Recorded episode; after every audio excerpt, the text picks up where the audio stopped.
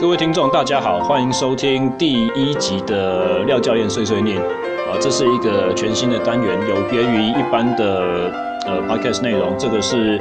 这个系列单元是用来跟听众们呃，或者说我的读者们沟通一些比较零星的片段的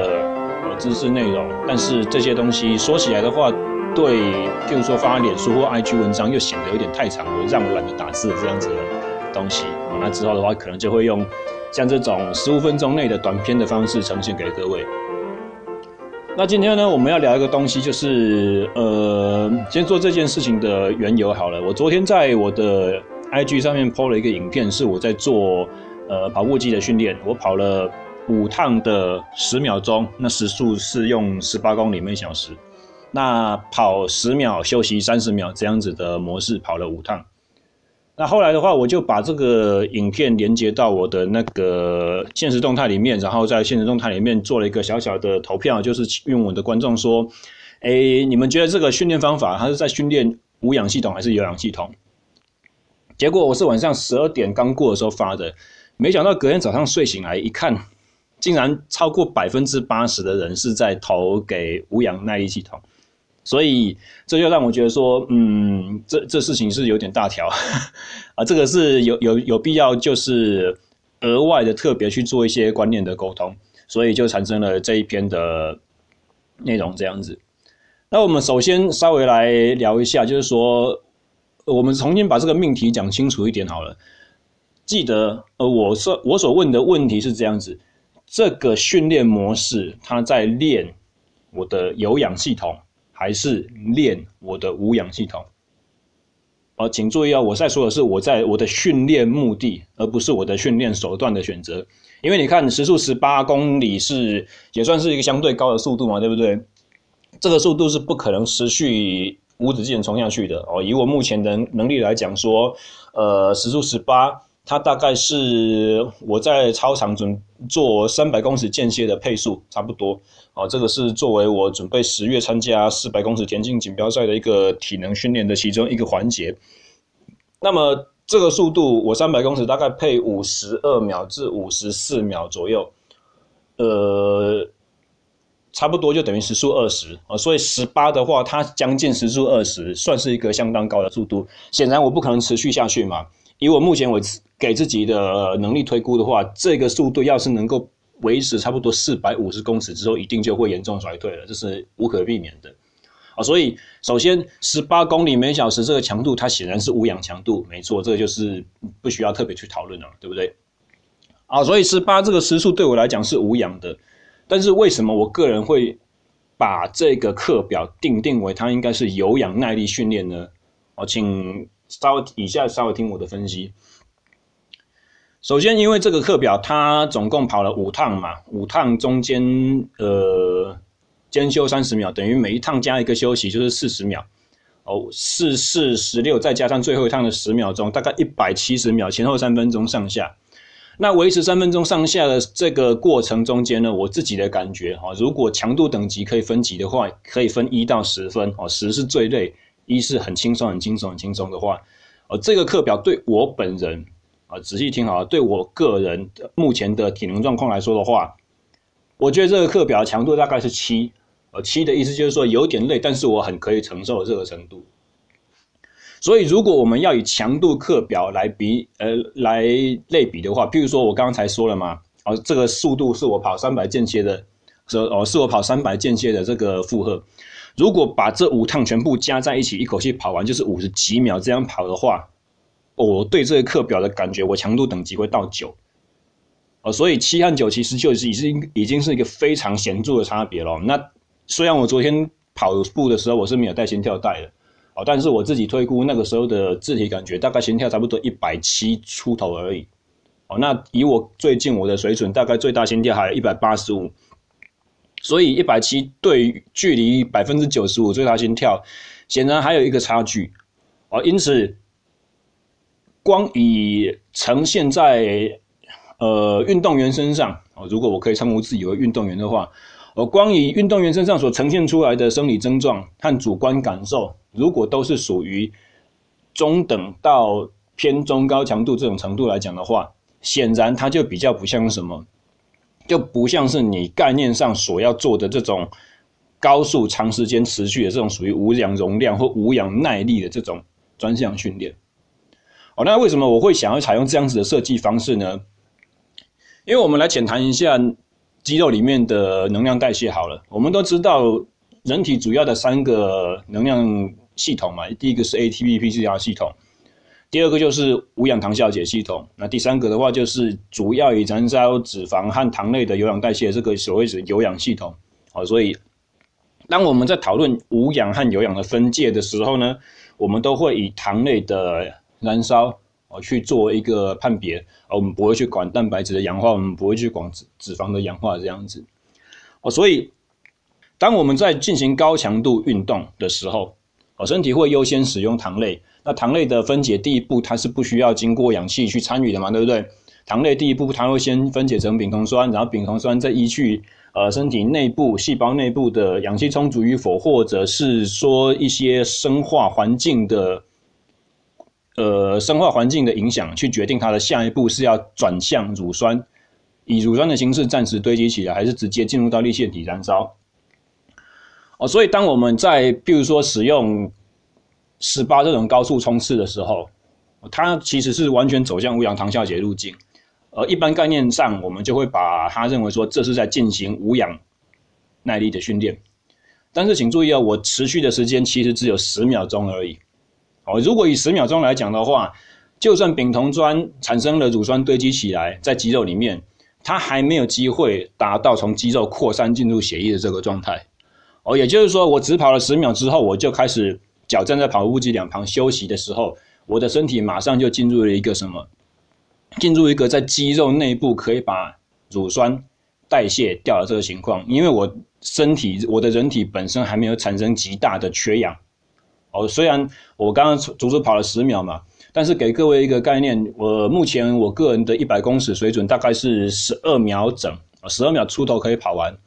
那十二秒的话，它换算出来时速大概就是三十公里左右，啊，三十公里每小时。所以以十八公里的时速来讲的话，虽然你会觉得说好像很高，但是跟我真正的最大的极速水准相比的话，哎，其实十八公里它还只有最大速度的百分之六十。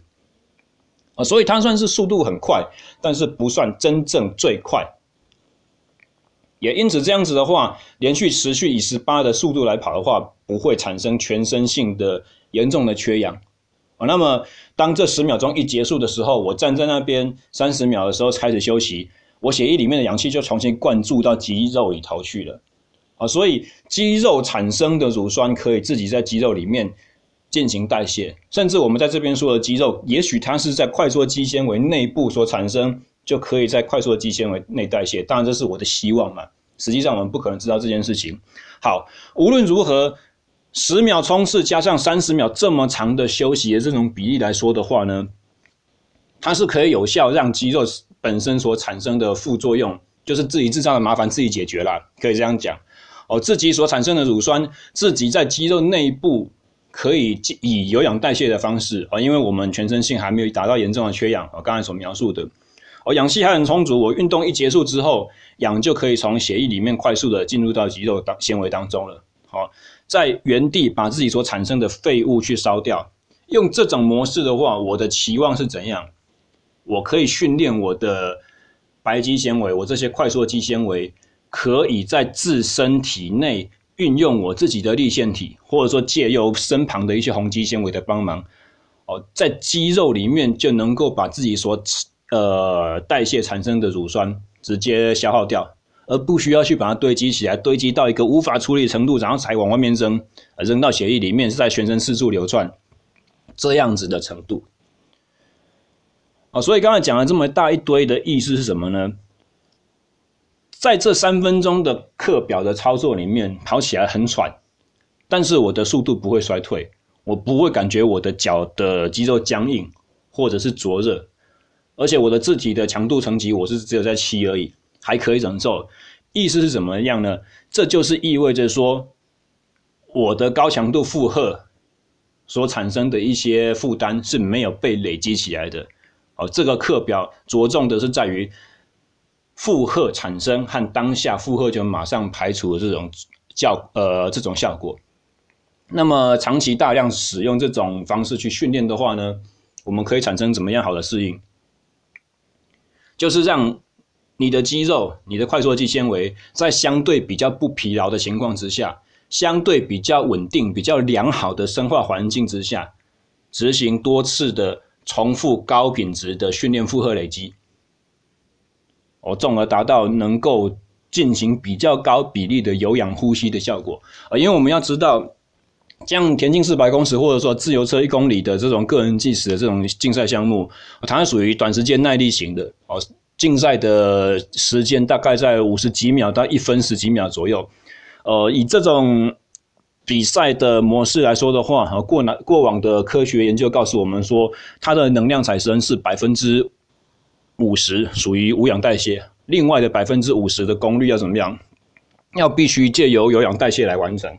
哦。所以你看，既然有氧在这个项目里面它占百分之五十这么大的重要性的话，我们就很必要去把自己身体的有氧的能力去建立起来。但很显然的，怎么样？这个有氧代谢能力绝对不是以，譬如说我们在讲，呃，以可以唱歌、可以讲话，或者说可以用鼻子呼吸，不需要张嘴喘气这种。简简单而轻松的速度，持续跑二十分钟以上的这种方式，可以去训练起来哦。这个都已经扯太远，不太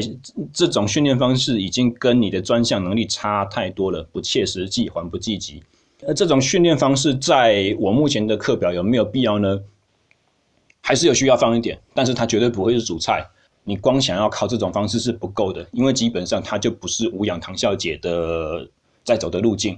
所以，用这种低强度持续时间的所谓我们传统概念的燃脂区间或有氧区间这种练法，哦，对于田径四百公尺所需要的有氧代谢是没有效的。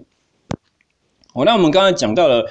这个课表，在我个人被归类为是有氧耐力训练。那么，我们可以回来讲，如果你真正要做无氧耐力训练的话，课表会长类似什么样子？哦，如果是以无氧耐力作为主要训练目的的话，你的冲刺时间和休息时间比就会反过来哦。我们就可能会从二十秒休十秒钟。当初最经典的所谓的塔巴塔高强度训练有没有？运动和休息时间的比例是一比二，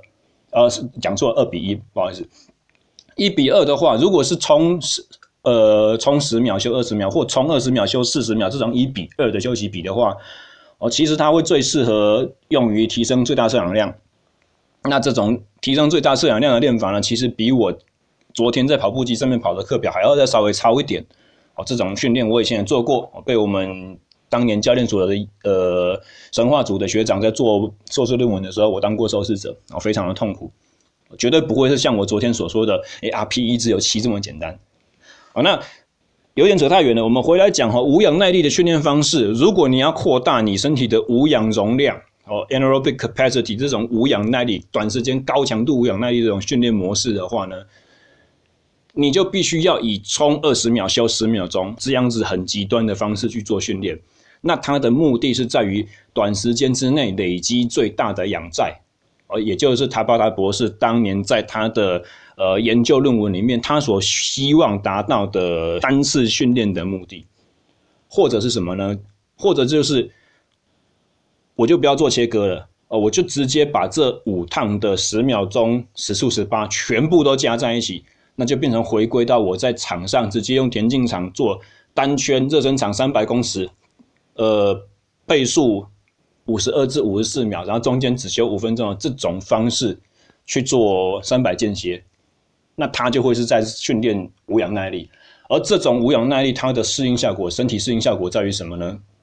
它会提升你身体的那个 buffering capacity。简单来说，就是提高我们人体对于抵抗酸化，哦，就是短时间二氧化碳浓度大量提升，丙酮酸浓度大量提升，让身体的肌肉内部环境产生极端酸化，